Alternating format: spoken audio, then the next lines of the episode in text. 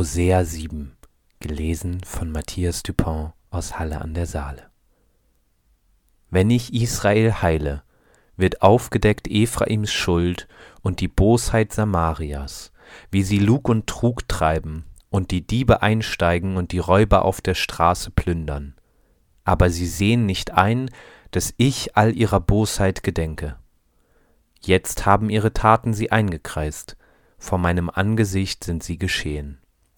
Sie erfreuen den König mit ihrer Bosheit und Obere mit ihren Lügen. Sie sind allesamt Ehebrecher, glühend wie ein Backofen, dessen Feuer der Bäcker nicht mehr schürt, wenn er den Teig knetet und ihn durchsäuern und aufgehen lässt. Am Tag unseres Königs machten sie die Oberen trunken, dass sie glühten vom Wein. Seine Gewalt packte die Übermütigen. Ja, sie traten heran, heiß wie ein Backofen, ihr Herz voll Arglist. Ihr Grimm schläft die ganze Nacht, aber am Morgen brennt er lichterloh. Allesamt sind sie erhitzt wie ein Backofen. Sie fressen ihre Richter.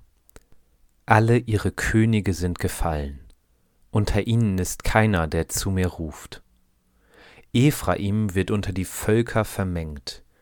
Ephraim ist wie ein Brotfladen, den niemand umwendet. Fremde fressen seine Kraft, doch er selber merkt es nicht. Seine Haare sind schon grau geworden, doch er selber merkt es nicht.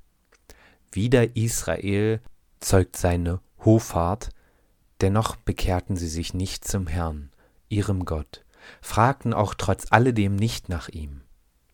Ephraim ist wie eine Taube, leicht zu verführen ohne Verstand. Ägypten rufen sie, nach Assur laufen sie. Wenn sie laufen, will ich mein Netz über sie werfen und sie herunterholen wie Vögel unter dem Himmel. Ich fange sie, sobald man ihren Schwarm hört. Weh ihnen, dass sie von mir gewichen sind, Verderben über sie, weil sie von mir abgefallen sind. Ich wollte sie wohl loskaufen, aber sie reden Lügen wider mich. Auch schreien sie nicht von Herzen zu mir, sondern heulen auf ihren Lagern.